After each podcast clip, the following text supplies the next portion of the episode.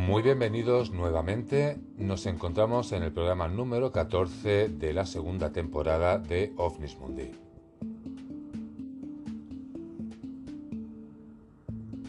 Pues parece mentira, pero ya nos encontramos en el último sábado de este mes de agosto. Ya se acaba lo bueno, se acaban las vacaciones. Entramos en el mes de septiembre dentro de muy poquito.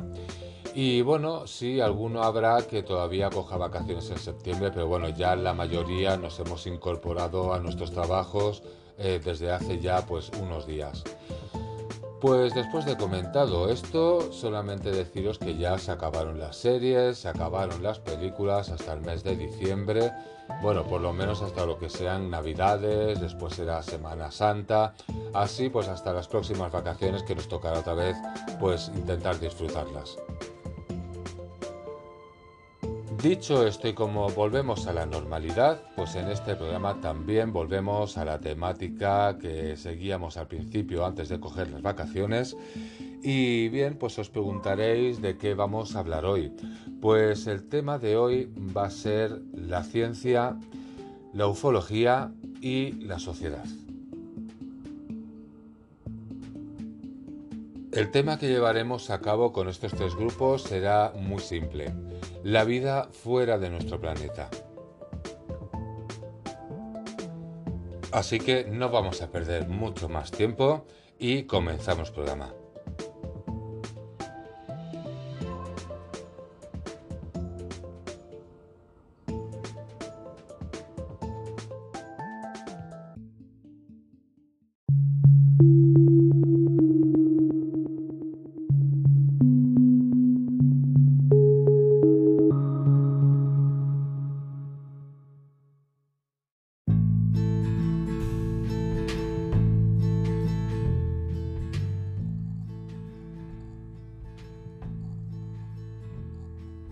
¿Cuál es el interés sobre la vida extraterrestre en nuestro mundo? Pues si buscásemos en, a fecha de enero, por ejemplo, del año 2022, en Google, los términos vida extraterrestre aparecerían 1.040.000 resultados que se convertirían en 2.260.000 cuando esta búsqueda la realizamos en inglés, Extraterrestrial Life. Bien, pues esto es un panorama muy global donde se mezclan pues muchísimas cosas de manera casi caótica.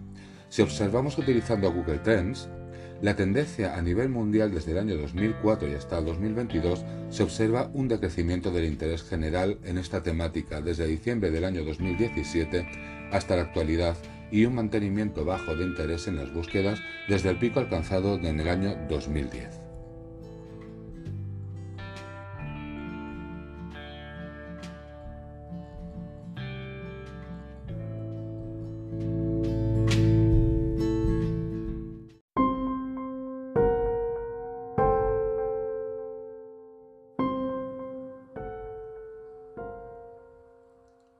Cuando hablamos de proyectos de investigación sobre la vida extraterrestre, hay tres estudios polémicos en el cual pues se, están dando muchísimas hipótesis, se hacen artículos, pero realmente todavía no se ha llegado a nada en concreto. Hablamos, por ejemplo, pues de investigaciones de la señal WOW que se detectó el 15 de agosto del año 1977 y que procedía de la constelación de Sagitario o, por ejemplo, también la señal BLC1, que se detecta y se observa durante abril del año 2019 y que probablemente procede de Próxima Centauri. Pero también hay otros proyectos de investigación que no son ondas, es decir, no son eh, frecuencias que se han ido eh, encontrando. Y en este caso, por ejemplo, hablamos del objeto interestelar Oumuamua, que se descubrió por el rover Werik el 19 de octubre del año 2017. Aparte de esto que os he comentado, pues también existen otros proyectos, que son los proyectos SETI, que son los que se dedican, bueno, que intentan detectar vida extraterrestre inteligente mediante el análisis de señales electromagnéticas capturadas pues, en radiotelescopios. Incluso se han llegado a enviar eh, mensajes al espacio, pero hasta el momento no ha habido resultados positivos ni respuestas.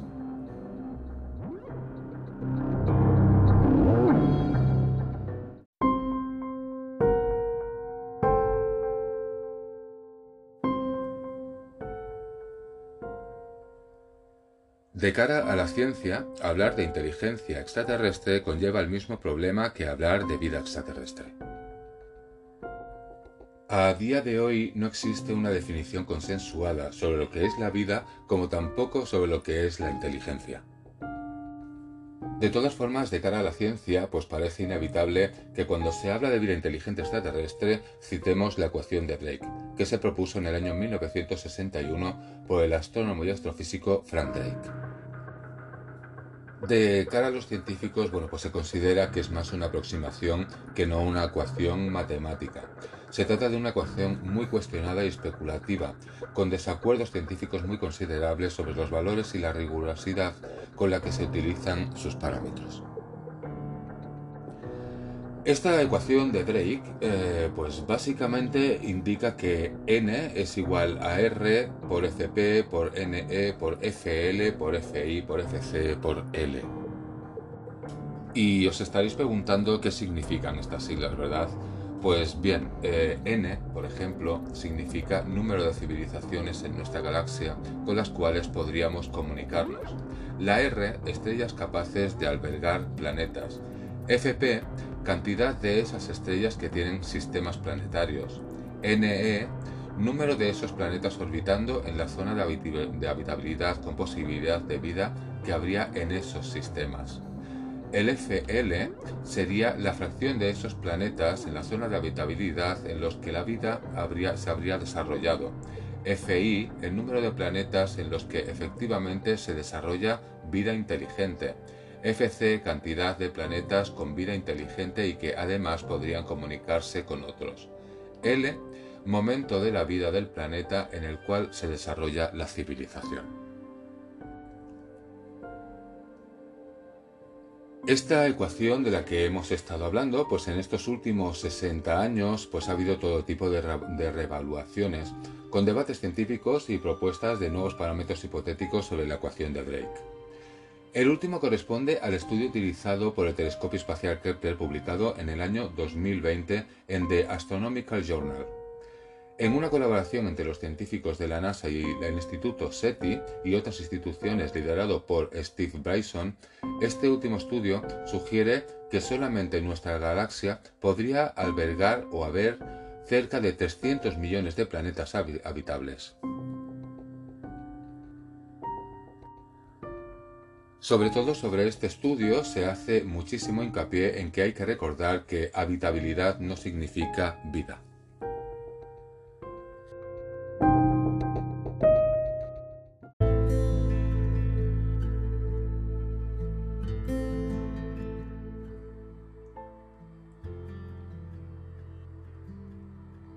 Pues después de haberos comentado todo esto, bueno, aclaraciones sobre la ciencia, del por qué hay tanto debate, por qué eh, no se cree todavía en vida extraterrestre, bueno, pues ellos escriben artículos de divulgación científica sobre esta temática, en el cual pues se debe mantener un sólido componente ético al trasladar el conocimiento existente sin sensacionalismos a la sociedad. Esto significa que como no hay pruebas por parte de la ciencia, tampoco pueden decir que exista o que no exista. Si tenemos en cuenta todo esto de lo que hemos hablado, podemos decir que la ciencia no es que eh, se niegue a creer que existe vida, sino que necesita pruebas de ello, pruebas que todavía no se han encontrado. Para los científicos, si pretenden ser capaces de identificar y detectar vida extraterrestre, primero deben realizar un estudio en paralelo que comporte comprender cómo se originó la vida en nuestro planeta, algo aún que no está resuelto. En algún momento seremos capaces de hallar vida extraterrestre fuera de nuestro planeta, ya sea de cualquier forma, pero vida. Pues bien, eh, si seguimos investigando, como decía Carl Sagan, el universo es un sitio inmenso. Si solo estamos nosotros, me parecería un auténtico desperdicio de espacio.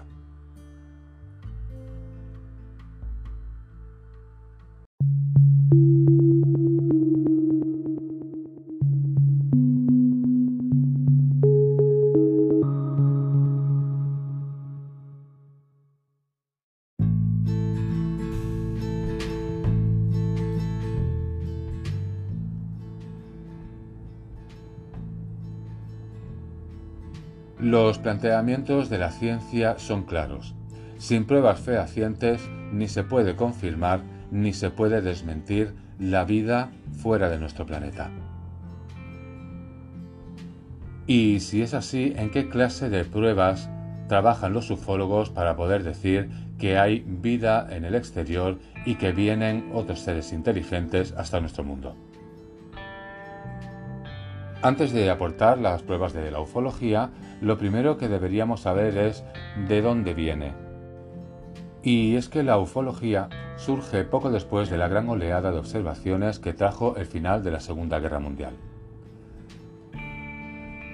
El 24 de junio del año 1947, Kenneth Arnold informó sobre nueve inusuales objetos volantes en formación sobre Mount Rider en Washington. Kenneth Arnold en ese momento trató de informar al FBI, pero al encontrar la oficina cerrada se dirigió directamente al periódico local.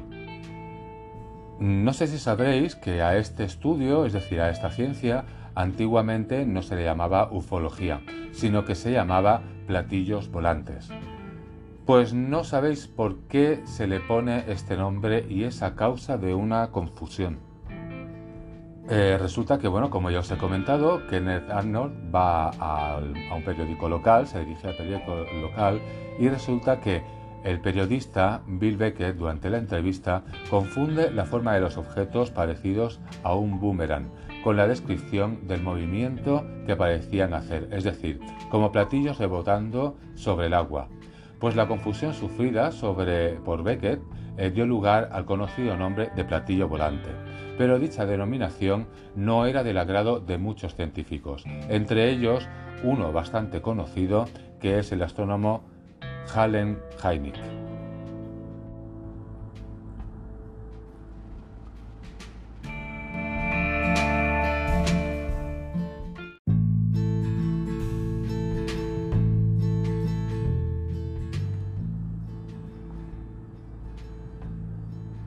Todo esto que os estoy explicando es el inicio, es decir, comienza a forjarse lo que es el estudio de la ufología, que en aquel momento eran los platillos volantes.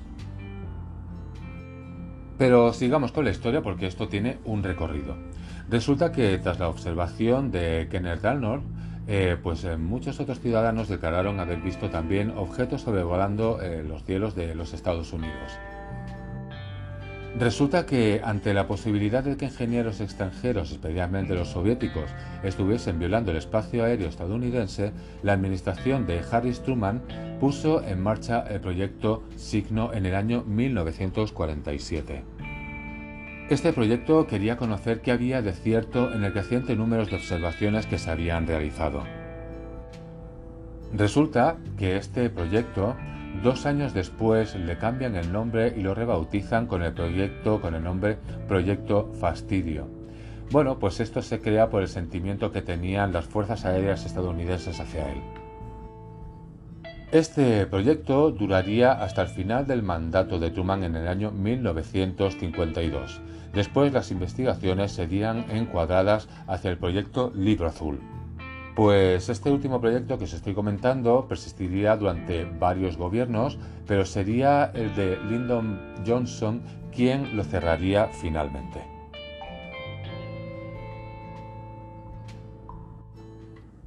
¿Qué ocurre tras el proyecto, es decir, tras el cierre de este último proyecto? Pues que uno de sus directores, el que ya hemos mencionado antes y que es bastante conocido, Alien Heinig, dio una, definición pues, más genérica para las observaciones llamándolas objeto volador no identificado, lo que conocemos comúnmente hoy. Bueno, pues las palabras en inglés UFO, que de donde viene la palabra ufology, y de esta el término español como conocemos. ¿Por qué Heinig, junto a un pequeño grupo de investigadores, se dedica a seguir eh, buscando evidencias por su cuenta? Pues resulta que la USAF y la mayor parte de los científicos involucrados en el tema concluyeron que tras los ovnis no se oculta ningún fenómeno desconocido de la naturaleza ni son pruebas de presencia extraterrestres. Con esto se concluye que un pequeño grupo de investigadores, como el propio Heinig, no estuvieron de acuerdo con estas conclusiones y siguieron investigando por su cuenta.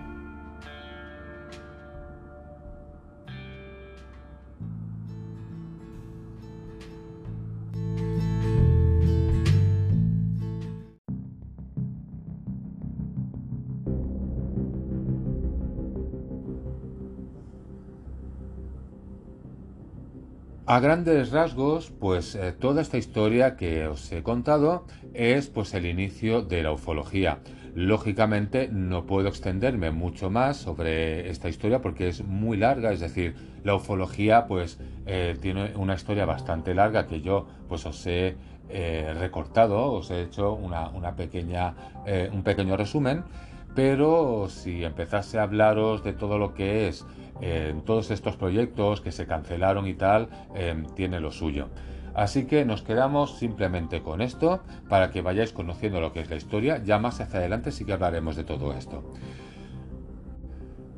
Igual que la ciencia tiene su metodología a la hora de buscar vida y decir si hay o no, es decir, eh, ellos hacen sus pruebas, pues la ufología también tira de su lado, es decir, también tienen una metodología a la hora de, todo esto.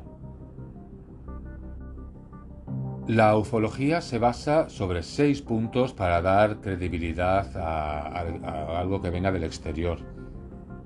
Cuando hablamos del exterior, pues ya nos referimos a vida extraterrestre, ¿verdad? Pues mirad, os voy a decir seis puntos, ¿vale? Que es lo más básico que os puedo decir.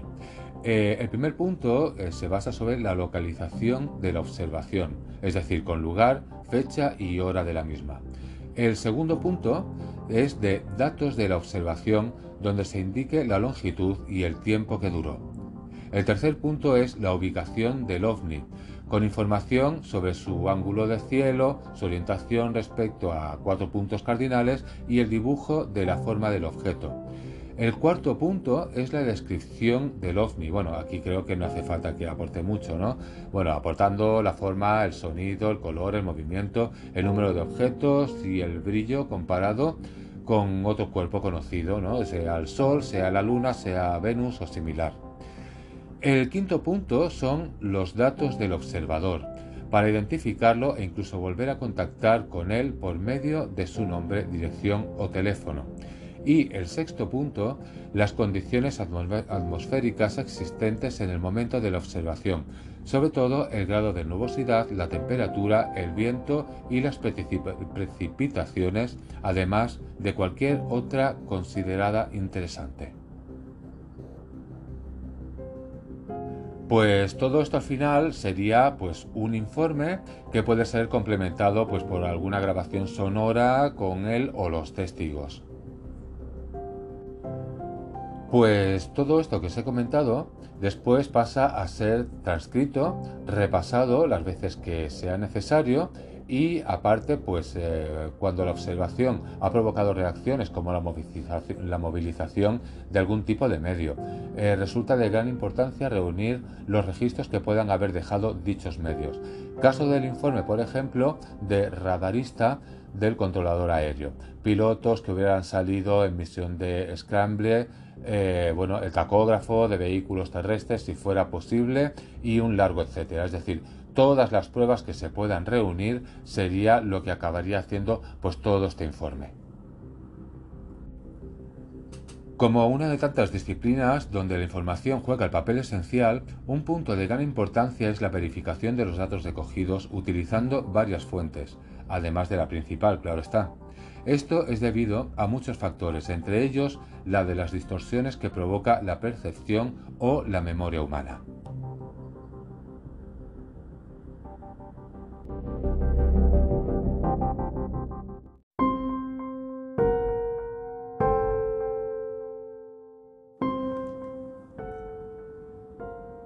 Por este medio de estudio de la ufología a la hora de recabar pruebas, resulta que la ciencia ha propuesto cambiar el nombre de ufología por el nombre de ufolatría. Para los defensores de dicho cambio, la ufología no es una ciencia ni una disciplina, sino una forma de fe religiosa. Dicha petición se asienta en varios puntos, entre ellos un deseo confeso que las observaciones sean visitas extraterrestres. En cualquier caso, la ufología eh, siempre ha sido catalogada por la ciencia como una pseudociencia, según Carl Sagan. ¿En qué aspectos se basa para, para decir esto? Pues hay varios puntos. Uno que es carecer del objeto del estudio, otro punto es que deja en otros la carga de la prueba, otro punto que analizan es argumentos más persuasivos que demostrativos, otro punto, la ufología no ha reportado conocimiento alguno y un punto que es el más tal vez eh, controvertido, que dice que la ufología no persigue obtener nuevos conocimientos, sino el lucro personal.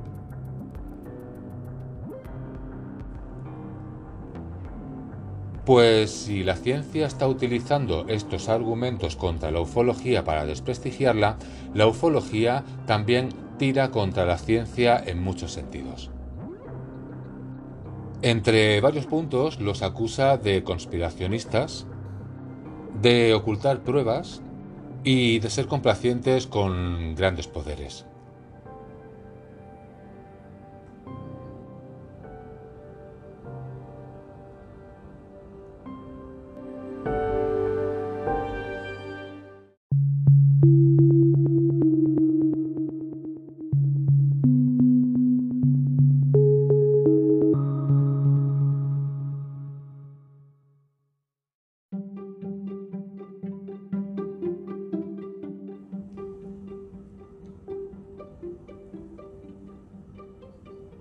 Increíble, ¿verdad? Bueno, pues sí, pues ciencia y ufología se dedican a tirarse los trastos a la cabeza en vez de unir fuerzas para intentar sacar algo en claro. Así que dejemos a estos dos grupos de lado, que se sigan peleando entre ellos y vamos al siguiente punto. El siguiente punto es la sociedad. La sociedad en general, ¿qué es lo que piensa?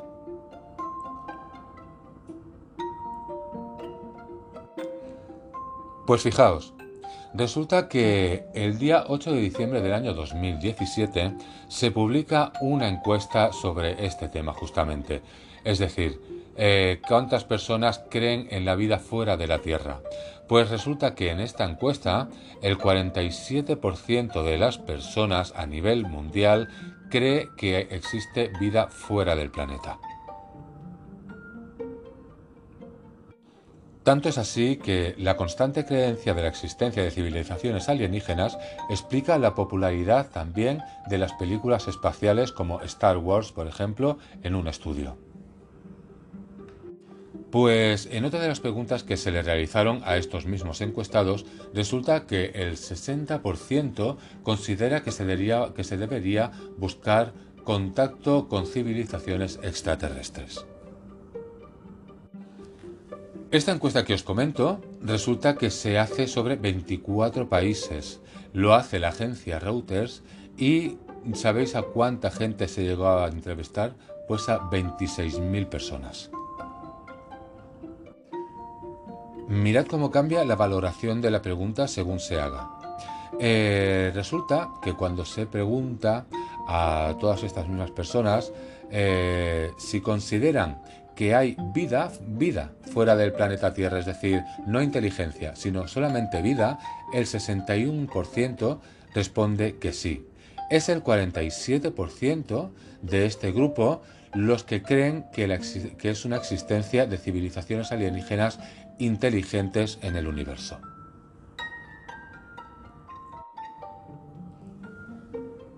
Pues resulta que, como os he comentado, esto es una encuesta del año 2017. ¿Qué ocurre? Que no estábamos inmersos en lo que estamos inmersos ahora con la guerra de Ucrania, con la guerra de Rusia y todo esto.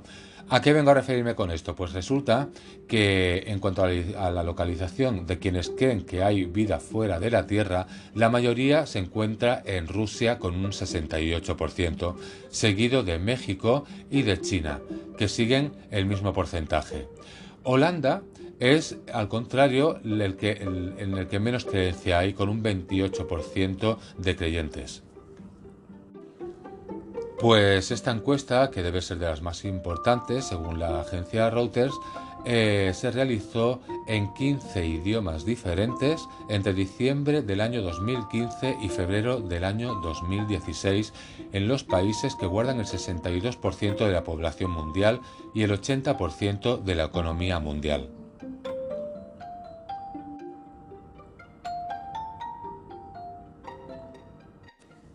Entre estos países que se encuestaron también aparece lógicamente España. ¿En qué situación se encontraba en ese momento?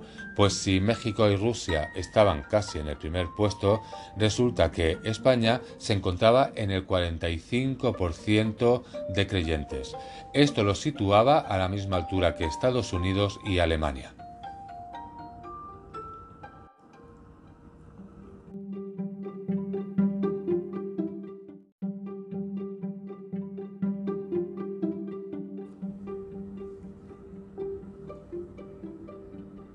Pues si esta encuesta os puede parecer interesante, hay otra encuesta, pues ya lo que es a nivel nacional, a nivel de España, del año 2006, realizada por una revista de divulgación científica.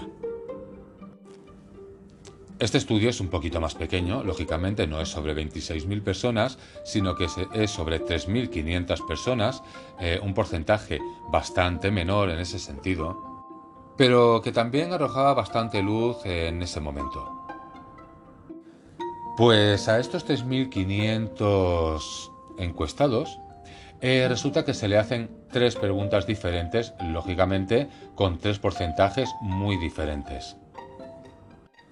La primera pregunta que se realizó era si creían que podría haber vida fuera de este planeta. Pues a esta pregunta resulta que el 80% de los encuestados contestó que sí, que creían que podía haber vida fuera del planeta Tierra. La segunda pregunta que se le planteó a este grupo eh, fue si creían que podía haber vida inteligente fuera del planeta Tierra. A esta pregunta resulta que el 70% de los encuestados fue afirmativa. La tercera y última pregunta es un poquito más compleja porque lo que se le pregunta es si piensan que hay civilizaciones con más inteligencia y muchísimo más avanzados fuera de la Tierra. Pues a esta pregunta el 40% de los españoles contestó afirmativamente. Pues ante estas dos encuestas realizadas, una pues a un nivel nacional pequeñito como España y otro a un nivel mundial, resulta que al final las respuestas son abrumadoras y creo en ese sentido que la mayoría compartimos que hay vida fuera de nuestro planeta. O al menos pues creemos eso.